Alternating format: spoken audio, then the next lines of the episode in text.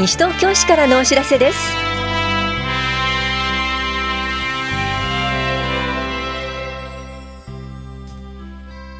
今日はヘルプマーク。高額介護合算療養費制度などについてお知らせします。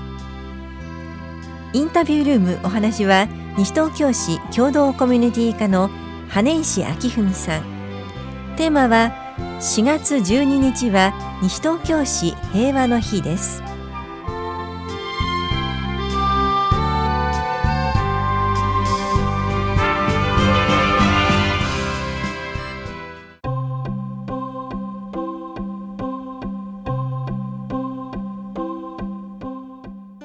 ヘルプマークを知っていますか？外見からはわからなくても援助が必要な方がいます。ヘルプマークを見かけたら席を譲ったり困っているようであれば声をかけたりするなど思いやりのある行動をお願いします。ヘルプマークとは援助や配慮を必要としている方がそのことを周囲の方に知らせることができるマークです。マークは内部障害や難病の方妊娠初期の方義足や人工関節を使用している方など援助や配慮を必要としている方にお配りしています。身体機能などに基準は設けていません。必要な方が円滑にマークを活用できることに配慮し特に書類などの提示は必要なく申し出に対してお渡ししています。マタニティマークと同様ご家族など代理による申し出の場合もお渡ししています。ヘルプマークは市役所両庁舎1階の障害福祉課など各自治体。都営地下鉄駅務室都営バス営業所都立病院などで配っています。マークを身につけた方がいたら電車バスの中で席をお譲りください。駅や商業施設などでは声をかけるなどの配慮をお願いします。また災害時は安全に避難するための支援をお願いします。本屋庁舎障害福祉課からのお知らせでした。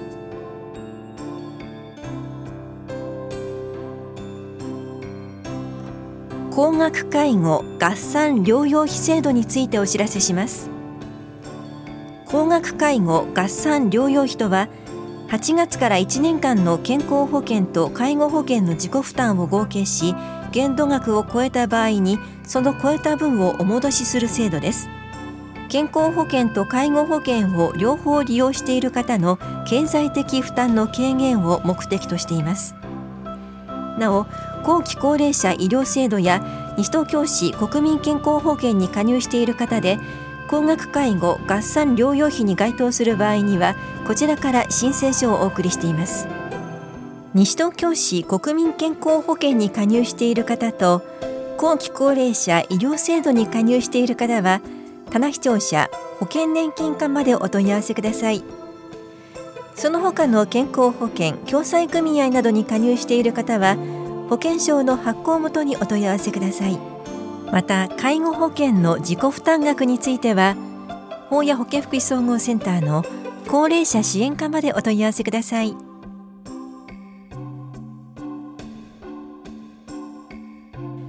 固定資産税の土地家屋価格等縦覧帳簿の縦覧についてお知らせします。この縦覧により土地家屋の固定資産税の納税者が所有する土地や家屋の評価が適正かどうか他の土地や家屋の価格との比較を通じて確認できます。縦覧は5月31日まで棚視聴者4回の資産税課で行っています。本屋庁舎では縦覧帳簿をご覧になれません。縦覧できるのは市内の土地家屋の固定資産税納税義務者その同居の親族の方委任を受けた方納税管理人です。お越しの際は納税者本人であることを確認できる身分証明書または納税通知書。代理人の場合は委任状もお持ちください。固定資産課税台帳に登録された価格に不服がある場合には3ヶ月以内に固定資産評価審査委員会に対して審査の申し出ができます。固定資産名寄せ帳については閲覧方法は従来通りですが従覧期間中の手数料は無料となります。ところで平成22年度まで4月上旬に発送していた課税遺産明細書は平成23年度から納税通知書の中に課税明細書として合わせて載せています。これは課税されている土地家屋を示しており課税されていない物件については表示していません。詳しくは棚視聴者飛散税課までお問い合わせください。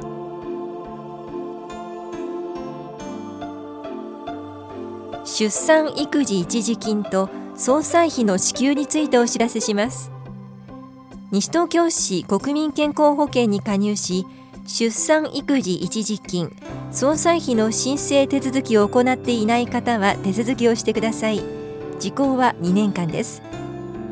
出産育児一時金は国民健康保険に加入している方が出産した時に支給されます。出産育児一時金には医療機関へ支払われる直接支払い制度や受取代理制度があります。これらの制度を利用される場合は出産前に医療機関と契約を交わすことで出産後の申請は原則必要ありません。ただし出産費用が一時金を下回る方と直接支払い制度を利用しない方は申請をしてください。総裁費の支給は国民健康保険に加入している方が死亡し総裁を行った時申請により喪主の方に支給されます。申請は棚視聴者2階の保険年金課と本屋庁舎市民課で受け付けています。お問い合わせは保険年金課までどうぞ。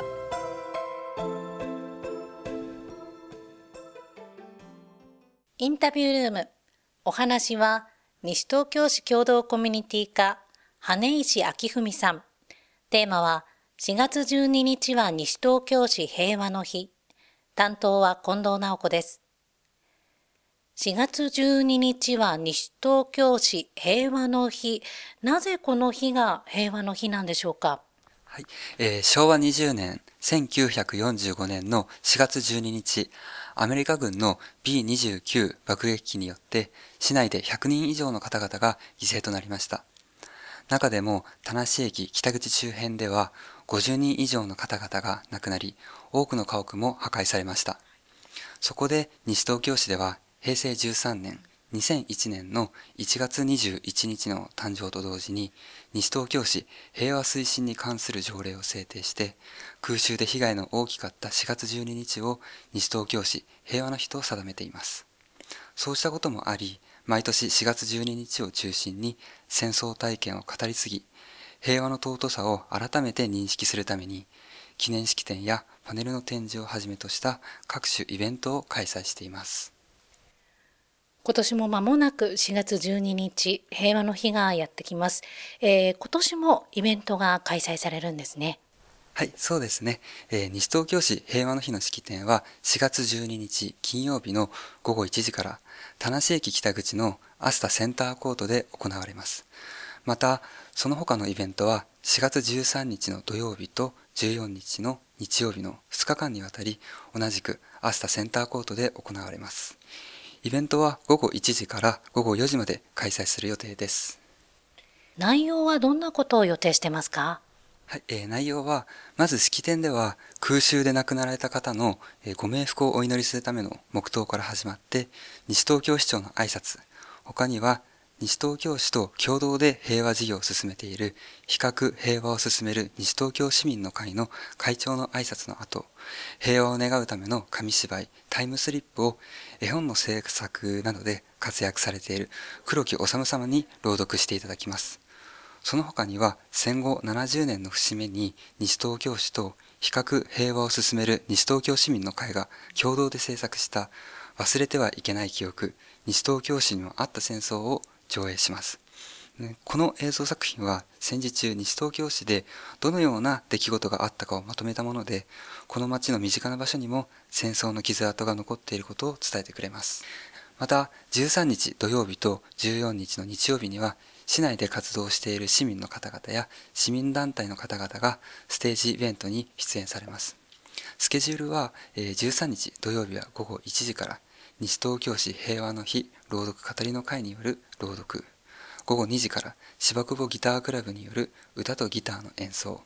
午後3時からなごみさんによるギター演奏が催されます。また、14日の日曜日は午後1時から森の熊さん合唱団による合唱、午後2時からは市内在住の浜野敏郎さんによる戦争体験の講話、午後3時からは手話を広める活動をされている手話歌ユニットトトリップル手話クラブリルフィンバイシュワニャンによる、えー、ミニ手話講座などが催されます。それ以外の時間帯は西東京市戦災パネルや戦時中に市内に投下された1トン爆弾模型の実物大の展示を行っていますのでいつお越しいただいても見どころのある内容になっています。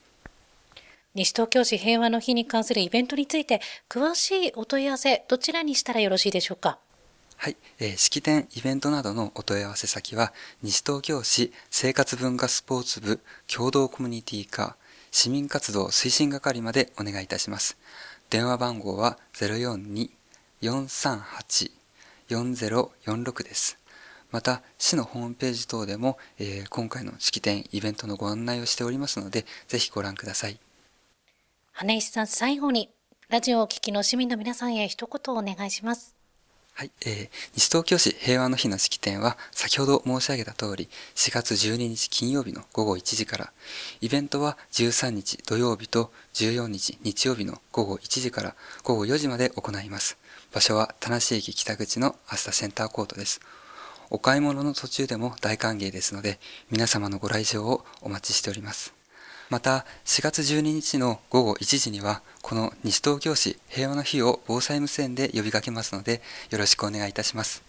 この機会に戦争の悲惨さや平和の尊さについて改めて考える機会にしていただければと思います。ぜひよろしくお願いいたします。インタビュールーム。テーマは4月12日は西東京市平和の日。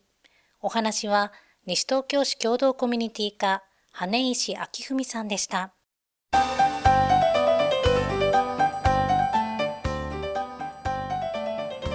多摩六都科学館より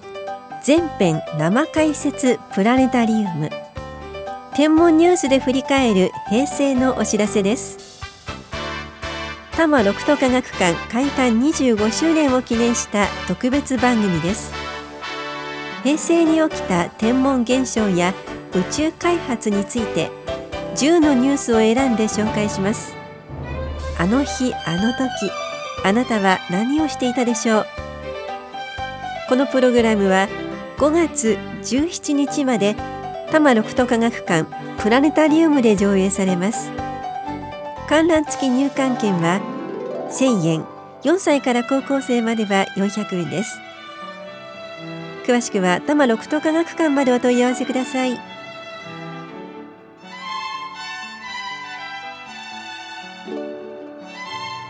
この番組では皆さんからのご意見をお待ちしています。FM 西東京西東京市からのお知らせ係までお寄せください。またお知らせについての詳しい内容は広報西東京や西東京市ウェブをご覧いただくか西東京市役所までお問い合わせください。電話番号は042-464-1311 042 464-1311番です。以上西東京市からのお知らせ亀井さゆりでした。